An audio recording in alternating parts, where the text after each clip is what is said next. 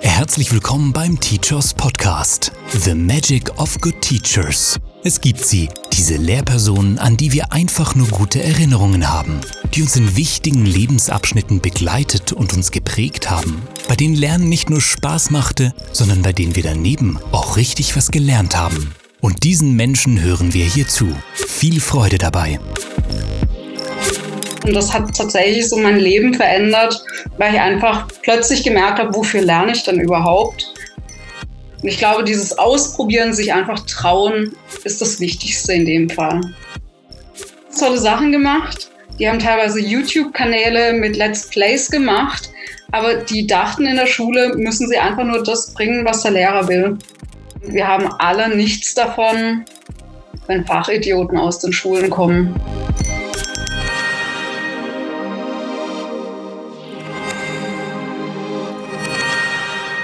Hallo und herzlich willkommen. Heute machen wir eine Reise in die Zukunft. Wir, das sind Anne Tomiuk und ich, Priska Fuchs. Und unser heutiger Gast, der ist bereits in der Zukunft angekommen. Herzlich willkommen, Stefanie Wössner. Stefanie ist Oberstudienrätin, Lehrerin für Englisch und Französisch, medienpädagogische Referentin, Beraterin für Innovation in der Bildung und Extended Reality und sie arbeitet im Landesmedienzentrum Baden-Württemberg. Ganz herzlich willkommen. Möchtest du dich gleich selber noch kurz vorstellen? Ja, das kann ich gerne tun. Also erstmal vielen, vielen Dank für die Einladung. Hat mich total gefreut. Ähm, ich glaube, ich kann mich am besten beschreiben, wenn ich so ein bisschen auf mein Twitter-Profil äh, verweise. Da steht unter anderem EduGeek.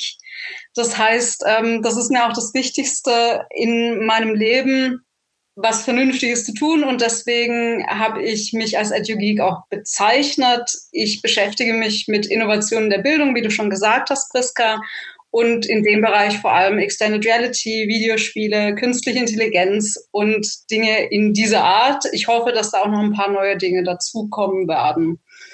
Ähm, wenn ich ein bisschen weggehe von der Bildung und von meinem Beruf, ich bin eigentlich Idealistin und ich möchte die Welt verändern, äh, weil ich glaube, dass es einfach aktuell notwendig ist, die Welt zu verändern. Und konkret auf die Bildung bezogen bedeutet das für mich eigentlich, dass man Bildung beziehungsweise auch das Verständnis von Bildung grundlegend ändern muss, dass man diese Veränderung aktiv mitgestalten sollte, dass man neue Wege einschlagen muss und dabei vielleicht auch vieles hinterfragen muss, was äh, nicht immer gut ankommt, was aber nötig ist. Dazu gehören das Rollenverständnis, also müssen wir wirklich unterrichten oder geht es vielmehr um das Lernen der Schüler?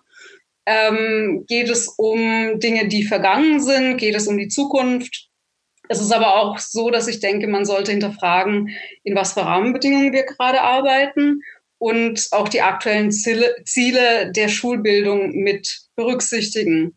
Und das heißt im Prinzip so konstruktiv nach vorne schauen und nicht mit Wehmut zurückblicken, ist das, wonach ich mich richte. Okay, das waren jetzt schon ganz viele total interessante Punkte, wo wir auf jeden Fall nochmal tiefer einsteigen.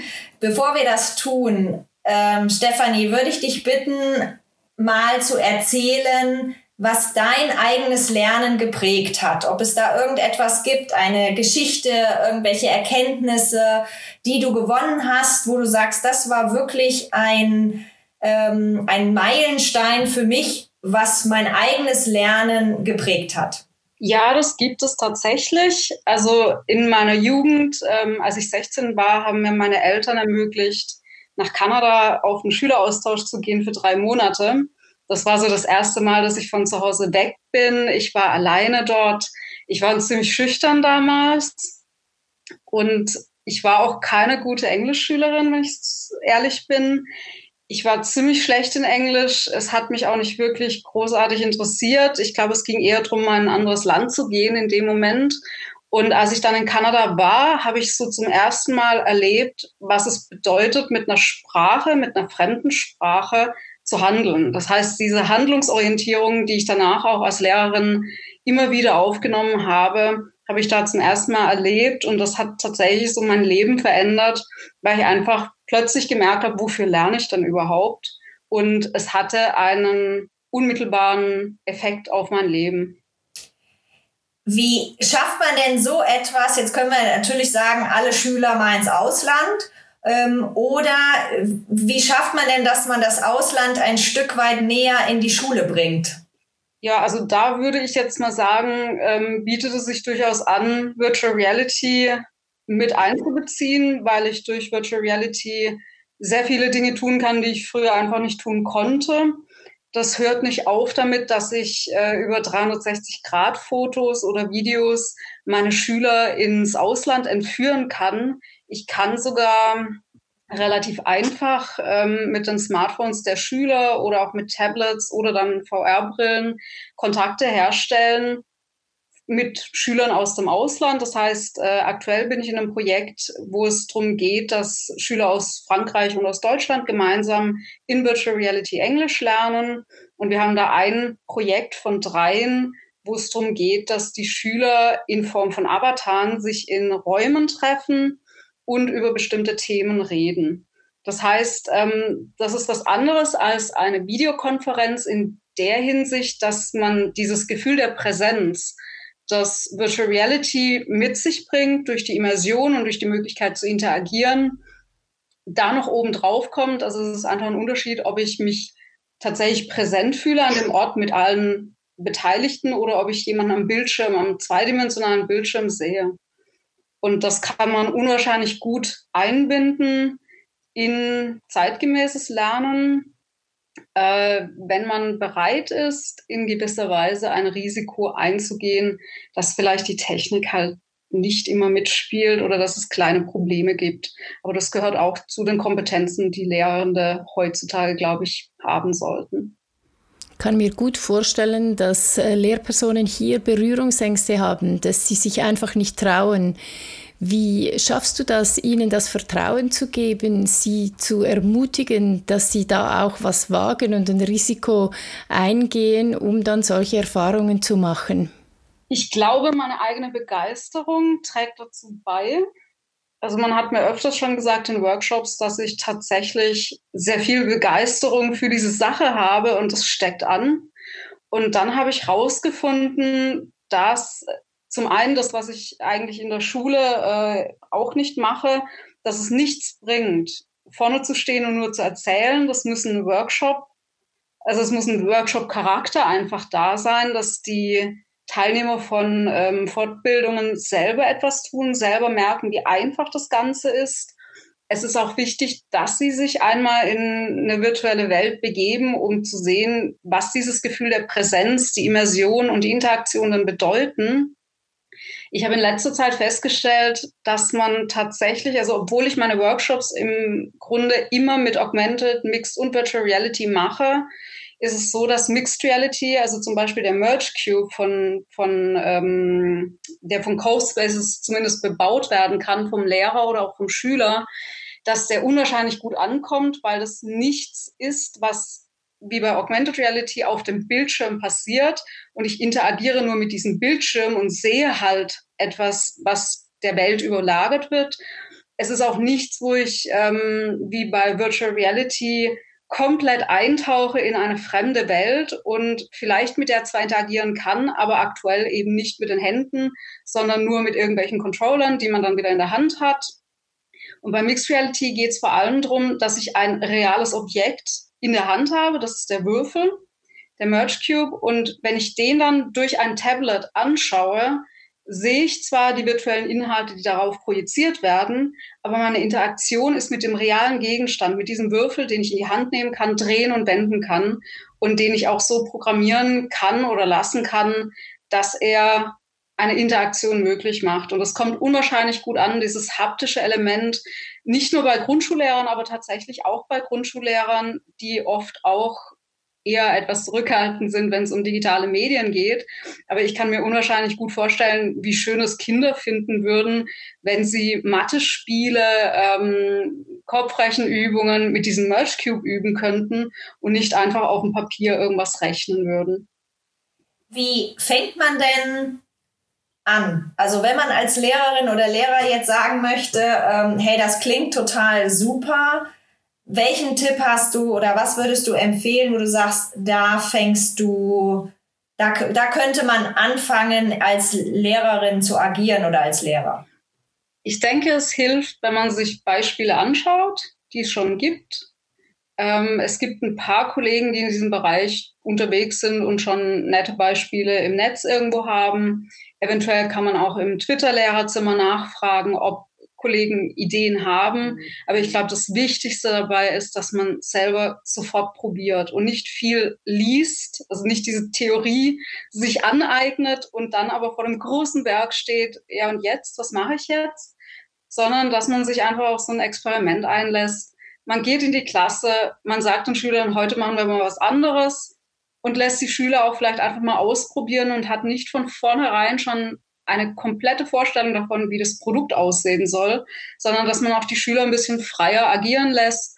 Und dann merkt man auch ganz schnell, dass entweder sowieso nichts passiert und es alles wunderbar läuft, und da kommen ganz tolle Produkte raus, oder aber es gibt Probleme, die vielleicht ein Schüler lösen kann, oder auch die einfach nicht äh, so schlimm sind, als dass es äh, tragisch ist für irgendjemanden, der beteiligt ist. Und ich glaube, dieses Ausprobieren, sich einfach trauen, ist das Wichtigste in dem Fall.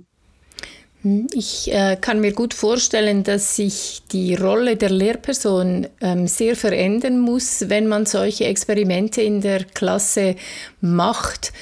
Kannst du ein bisschen genauer sagen, was du erwartest äh, von der Lehrperson, welche Haltung sie hat, wenn man mit solchen neuen äh, Technologien experimentiert, neue Dinge ausprobiert im Klassenzimmer?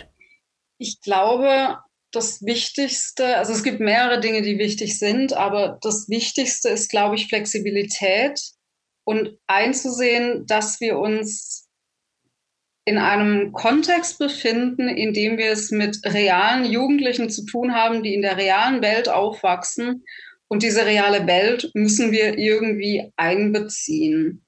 Ich denke, Flexibilität gehört zum Lehrberuf definitiv dazu. Es gehört auch dazu, dass ich meinen Schülern vertraue und dass ich nicht denke, das, was man im Referendariat sehr gerne lernt, dass die Stunde komplett orchestriert, vorbereitet sein muss mit Puffer und mit Kürzungsmöglichkeiten.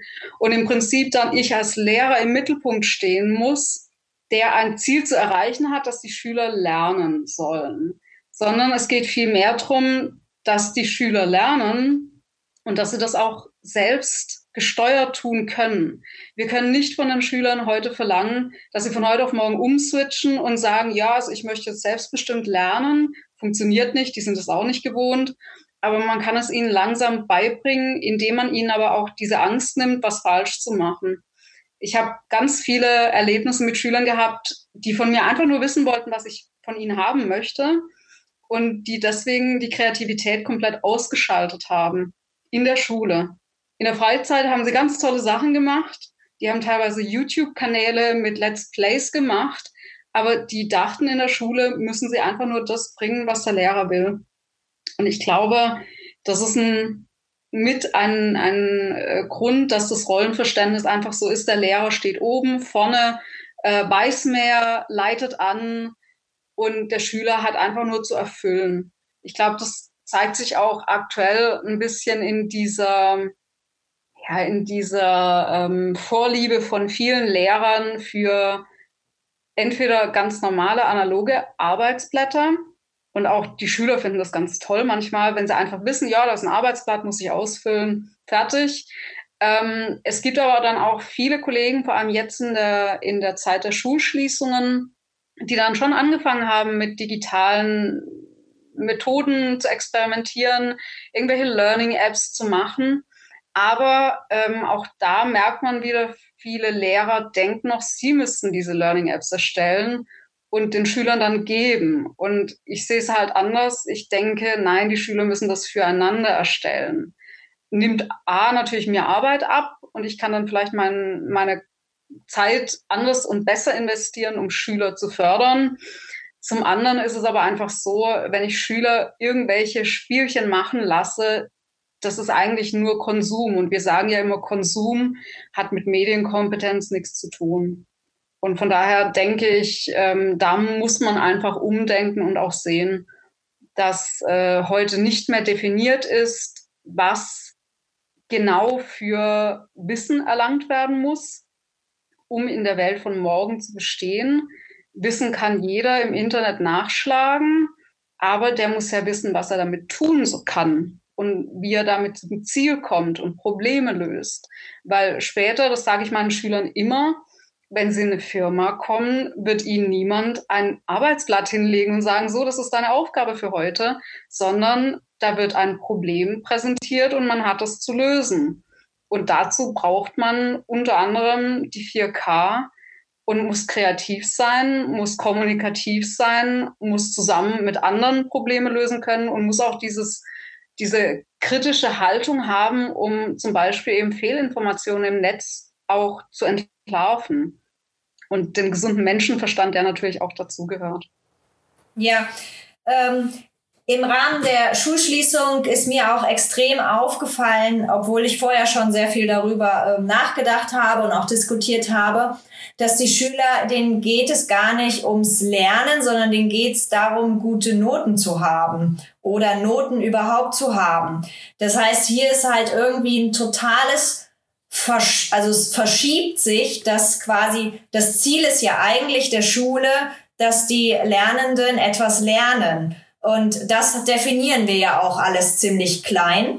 Und bei den Lernenden geht es aber gar nicht darum, das zu lernen, sondern es geht darum, eigentlich nur die Note zu haben, damit sie eben den Abschluss haben, um anscheinend dann weiterzugehen. Und da ist irgendwie so ein bisschen das Maßstab, der Maßstab ist zum Ziel geworden. Ähm, jetzt gibt es nun mal Noten. Wie machst du das denn oder wie hast du das in deiner aktiven Zeit im Unterricht gemacht, dass äh, die Noten, ähm, ja, dass du irgendwie, du kannst dich auch nicht komplett dem System entziehen, aber dass du trotzdem das, was du ja eben sagst, was ich auch wirklich unterstützen würde, was du eben gesagt hast, ähm, wie du das fördern kannst. Also ich habe mit meinen Schülern in den letzten zehn Jahren tatsächlich drauf gesetzt, dass ja, Noten natürlich motivieren, weil das die einzige Waffe war, die ich so hatte, um Schüler, die absolut kein Interesse an Französisch hatten, dazu zu bewegen, sich anzustrengen. Nicht um der Note willen, aber ähm, klar ist es ein Lockmittel. Allerdings habe ich mich dann entschlossen, weil ich mich eben leider diesem System nicht ent entziehen kann, äh, dass ich ähm, zwei Klassenarbeiten schreibe Davon war aber eine Klassenarbeit eine komplette Lernarbeit, die äh, sich nur um Verben und Zeiten drehte. Das heißt, die Schüler konnten sich da, wenn sie sich angestrengt haben, A, natürlich eine gute Note verdienen, B, ähm, war es dann einfach auch sinnvoll, weil sie da Kompetenzen erworben haben, tatsächlich Konjugation unter anderem, die sie später einsetzen konnten. Dann habe ich äh, ein Diktat geschrieben, das war äh, als Hörverstehensaufgabe extrem interessant. Und dann habe ich eine, eine Mindestanzahl von sechs Vokabeltests geschrieben, weil ich das halt, das wurde erwartet von den Eltern einfach. Die waren aber einfach nicht berechenbar von der Zeit her, die waren aber vom Umfang her immer berechenbar. Und dann habe ich gesagt, okay, das sind 50 Prozent der Note. Und die anderen 50 Prozent setzen sich zusammen aus mündlicher Note, im Sinne von, das habe ich immer vor, im Vorfeld schon erklärt, im Sinne von äh, Qualität der Beiträge, bringt es den Unterricht voran oder nicht? Also nur meine Fragen beantworten war definitiv keine Eins. Und ich habe dann die letzten zehn Prozent, also 40 Prozent war mündlich und zehn Prozent waren Projekte. Und ich habe das den Schülern am Anfang vom Schuljahr immer vorgerechnet. Die zehn Prozent machen eine halbe Note im Endjahreszeugnis aus und damit konnte man durchaus lenken. Man hat aber keine guten Noten bekommen, wenn man einfach irgendwas gemacht hat und irgendwas abgegeben hat. Das war unter anderem immer mit der Kreativität verbunden, mit einer Aufgabe, die eher wenig konkret formuliert war. Ich habe immer vorgegeben, was ich mindestens erwarte. Ich habe aber sehr viele Lehrstellen gelassen und habe den Schülern dann auch einfach gesagt, ähm, mir geht es ums Gesamtprodukt, ob ich sehe, dass sie das anwenden, was sie gelernt haben. Und das hat tatsächlich bei vielen Schülern auch funktioniert. Die haben sich zwar im Endeffekt für die Note angestrengt, haben aber dabei nebenbei ähm, so viel Kompetenzen erworben, weil sie einfach viel mehr gesprochen haben, als wenn ich normalen Unterricht gemacht hätte. Das heißt, als wenn ich dieses Frage-Antwort-Spiel bei den Hausaufgaben gemacht hätte. Ich lese was vor, dann frage ich die Schüler, was ist die Antwort. Ähm, das sind alles Dinge, die haben meine Schüler selbst gemacht. Ohne mich. Ich saß nur hinten drin und habe genickt, wenn es richtig war, wenn sie eine Bestätigung brauchten. Ich habe vielleicht mal eingehakt, aber die Schüler haben dann so viel gesprochen und es war auch dann mit ein Teil der mündlichen Note natürlich, ähm, dass sie sich da äußern konnten. Und das hat sich im Endeffekt erwiesen als eine gute Wahl. Das war ein Experiment, aber es hat funktioniert. Ja, jetzt hast du ja gesagt, dass diese Virtual Reality, diese Mixed Reality, dass ähm, das alles hilft, diese 4K besser zu, äh, umzusetzen und ein neues Verständnis von Lernen aufzubauen. Kannst du uns äh, ein bisschen genauer zeigen, wie du ähm, das denn machst? Wie können diese neuen Wirklichkeiten dabei helfen, ein neues Lernverständnis zu definieren? Ich glaube, es hilft natürlich schon, dass es was Neues ist.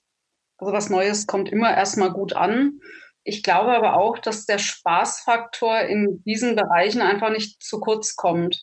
Und ich habe ganz viele Kollegen kennengelernt in meiner aktiven Zeit als Lehrerin. Das war mit ein Grund, warum ich entschlossen hatte, äh, ich möchte meine Auszeit von der Schule, dass äh, das Wort Spaß und Lernen irgendwie nicht so zusammenpasst und dass das überhaupt nicht gern gesehen wird, wenn äh, ich sage, ja, das Lernen soll doch auch Spaß machen und es soll auch mir Spaß machen, äh, was ich da in der Schule tue. Und ich glaube, dass Extended Reality dabei hilft, diesen Spaß wieder mitzubringen, weil die Schüler da wirklich Sachen machen können, die konnten sie früher so nicht machen. Dann experimentieren sie und dadurch, allein dadurch, wird schon sehr viel an diese, diese Vorstellung, dass es anstrengend ist, genommen. Also die lernen im Prinzip und, und beschäftigen sich mit etwas, was sie so nicht als schulische Arbeit verstehen und erleben. Ich glaube, das, das hilft sehr viel. Wie müssten denn, du hast vorhin auch gesagt, die Rahmenbedingungen sollten wir ähm, auch überdenken. Wie müssten denn Rahmenbedingungen aussehen, damit Spaß und Lernen auf jeden Fall zusammenkommt?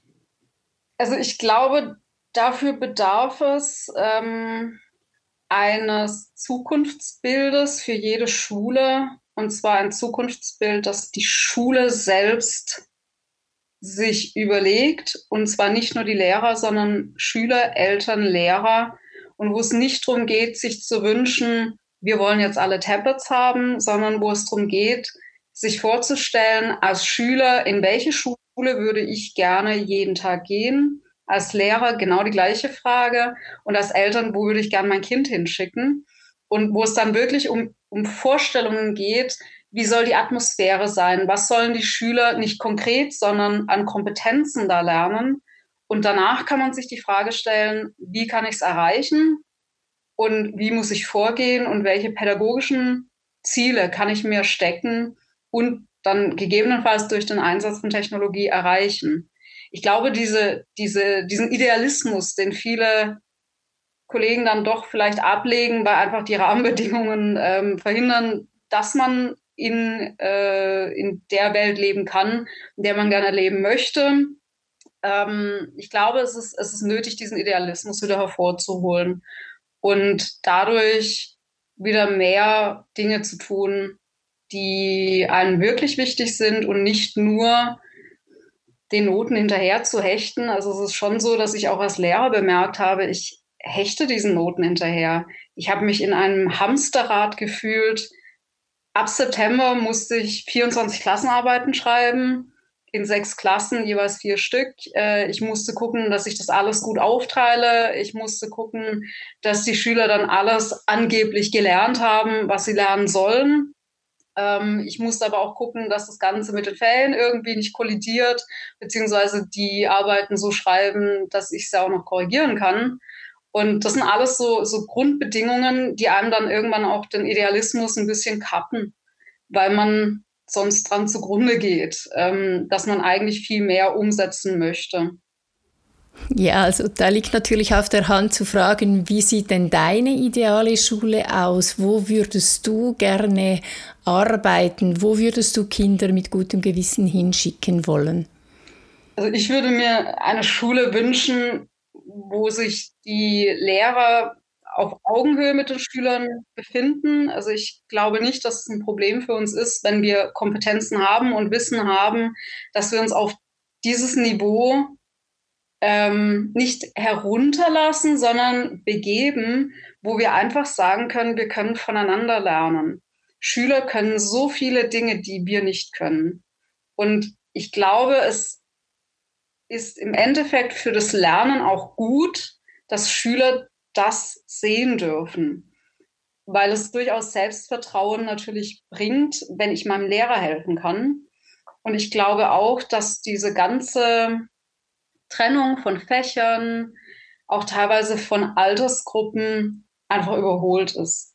Ich würde mir wünschen, dass eine Schule einfach projektorientiert arbeitet, fächerübergreifend, dass es die, das Wissen und die Kompetenzen von Älteren für die Jüngeren zunutze macht, aber auch andersrum. Und dass man einfach an realweltlichen Bezügen lernen kann, was man für später braucht. Und ob dazu nun gehört, jedes Jahr einen englischen Roman gelesen zu haben, weiß ich nicht. Ich glaube es aber nicht. Also ich würde mir da wünschen, dass die Bildungspläne ein bisschen freier werden. Also die sind schon sehr frei natürlich formuliert, aber dennoch, dass man nicht in einem bestimmten Jahr irgendwas lernen muss, was dann, wenn man es realistisch sieht, vermutlich im nächsten Schuljahr schon nicht mehr präsent ist. Also ich erinnere mich dran, wie oft ich manche Dinge korrigiert habe in Klassenarbeiten, Jahre aufeinander und im Endeffekt wurden sie immer noch falsch gemacht. Und das würde natürlich in meiner Traumschule alles nicht passieren. Und ich glaube auch, dass diese Schule nicht nur von Lehrern gestaltet werden sollte. Da sollte eine Schulgemeinschaft herrschen, wo man sich wirklich zusammengehörig fühlt. Ich habe das in deutschen Schulen bisher selten erlebt. Dass man wirklich gesagt hat, man, man kämpft für ein Ziel und man zieht alle, alle ziehen am gleichen Strang ähm, ich kenne das ein bisschen mehr aus amerikanischen Schulen, wo dann einfach auch diese, diese Identifizierung mit der eigenen Schule vorhanden ist, wo man tatsächlich stolz drauf ist, einer bestimmten Schule anzugehören. Und das ist was, was vielleicht nicht immer das Lernen fördert. Das hängt dann schon noch ein bisschen ab von, von den Rahmenbedingungen, die gegeben sind, also was einfach erwartet wird. Äh, das amerikanische Schulsystem ist jetzt auch nicht das Beste, aber ich glaube, es bildet andere Kompetenzen hervor. Und wir haben alle nichts davon, wenn Fachidioten aus den Schulen kommen. Ich glaube, das, das ist nicht zielführend. Also da, ähm, ich würde mir auch wünschen, also wenn ich, wenn ich einen Arzt habe, möchte ich ja auch, dass der nicht nur Wissen hat, sondern dass er auch Dinge tun kann und richtig tun kann. Und genau das Gleiche müssten wir eigentlich von den Schülern erwarten können. Das Problem ist natürlich, dass wir tatsächlich, wie ihr sagt, dieses, ja, dieses Notensystem und dieses Prüfungssystem haben, dass wir so einfach nicht umgehen können. Auch wenn es dringend nötig wäre, dass man das vielleicht mal überdenkt. Das hat die aktuelle Zeit ja gezeigt. Ähm, wir haben gesehen in dieser Zeit, dass äh, die Frage durchaus aufkam, kann ich jetzt benoten, muss ich benoten, woher kommen denn die Noten? Und es hat nicht wirklich darauf Einfluss genommen, dass die Schüler dann auch was gelernt haben. Also ich habe aus verschiedenen Ländern wohl gemerkt, äh, gehört, die Schüler haben keine Lust, die melden sich nicht, die loggen sich nicht ein in die Lernplattform. Und die Lehrer haben dagegen nicht mal wirklich Handhabe gehabt, äh, weil sie durften keine schlechten Noten deswegen verteilen und das wussten die Schüler und äh, haben natürlich das dann auch ausgenutzt. Ich bin aber davon überzeugt, obwohl ich selber keine Schüler in der Zeit hatte, dass es vermutlich so ist, dass wenn ich den Schülern eine interessante Aufgabe gebe, dann werden sie die auch erledigen und werden dabei was lernen und werden nicht dann zocken daheim sitzen. Ich meine, ich könnte ihnen ja auch eine Aufgabe geben, wo ein Videospiel zum Einsatz kommt. Ich habe auf Twitter einige ganz interessante Ideen gesehen, wo dann die Schüler einfach in den Garten geschickt werden, mit dem Tablet irgendwelche äh, geometrischen Figuren abfotografieren sollten. Also irgendwas handlungsorientiertes. Und ich glaube, diese Handlungsorientierung würde bei vielen Dingen helfen. Ja, ich glaube auch, dass gerade die Schulschließung uns nochmal so vor Augen geführt hat, ähm, dass die Schüler die Chance eben auch hatten, zu priorisieren. Und das war ganz klar so, dass sie dann die Aufgaben erledigt haben oder die Projekte gemacht haben, wo sie einen Mehrwert gesehen haben.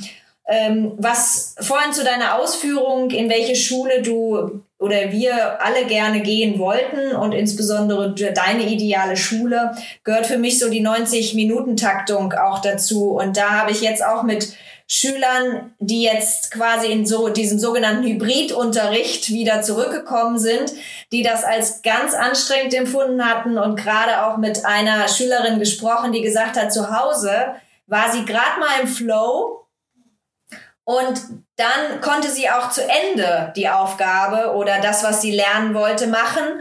Und hier in der Schule klingelt's dann immer.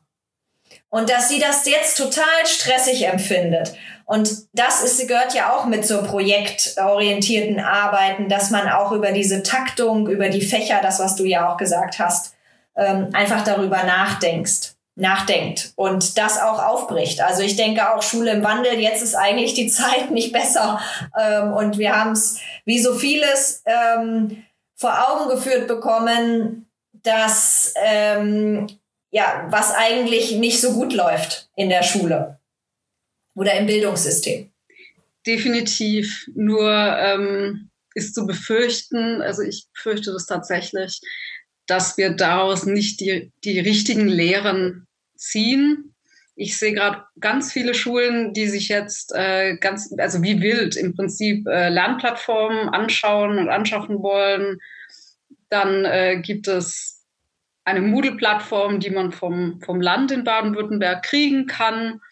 Und ähm, das Ganze ja, wird, wird im Prinzip gelöst mit Pflastern, anstatt dass man mal guckt, woher kommt es denn und wie könnte man einer erneuten Schulschließung oder auch anderen Problemen wirklich sicher entgegentreten, ohne dann äh, die Panik zu haben, dass irgendein Stoff nicht gelernt wurde. Das habe ich sehr oft gehört.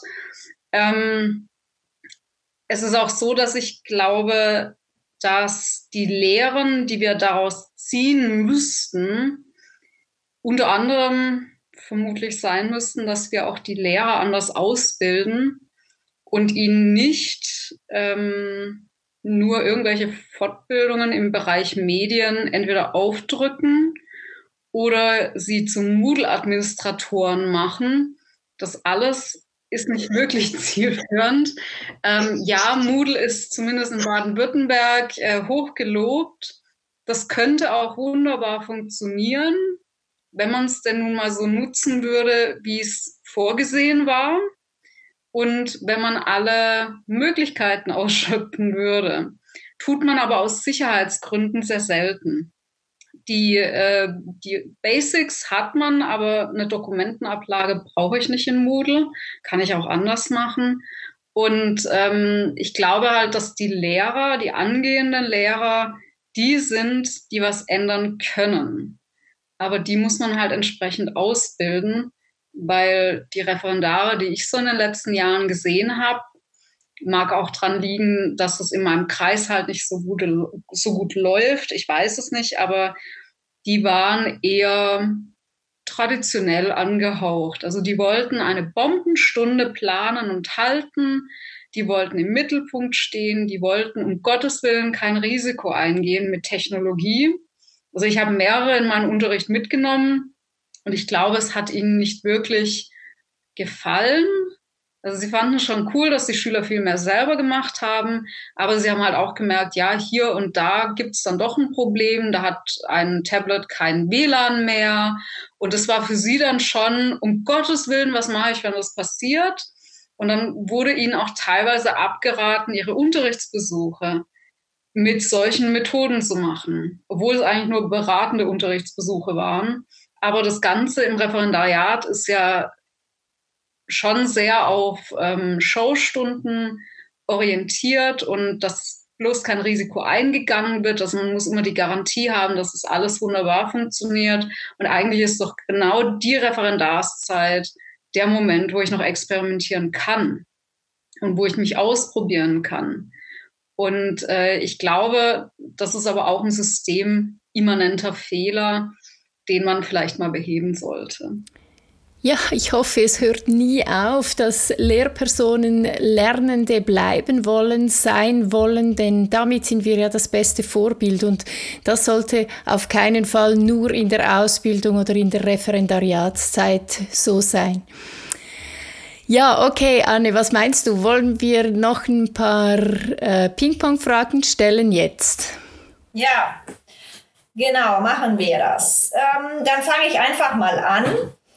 Welches Buch oder welcher Podcast war und ist wichtig für deinen Lernprozess?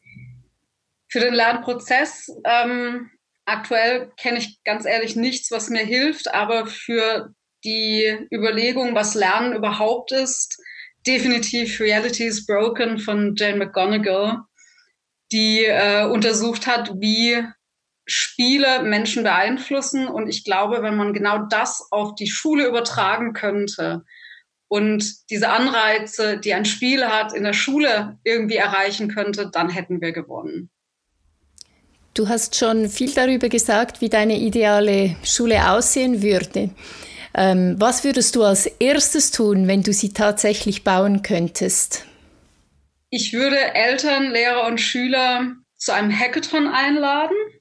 Ich würde den Lehrern und den Eltern ein Glas Wein in die Hand geben und dann würden die erstmal eine Vision entwickeln, was sie für eine Schule möchten und was für eine Atmosphäre da herrschen soll, wie die Verhältnisse zwischen Lehrern und Schülern und Eltern sein sollen. Und dann würde ich, glaube ich, die Schule in Virtual Reality erstmal gemeinsam bauen und dabei ganz, ganz viele Kompetenzen erwerben, weil man das Ganze ja maßstabsgetreu aufbauen muss. Man muss vielleicht was kaufen, dann muss man vielleicht in Amerika nachfragen, was das kostet auf Englisch. Und so würde ich, glaube anfangen. Das würde ein gutes halbes Jahr dauern.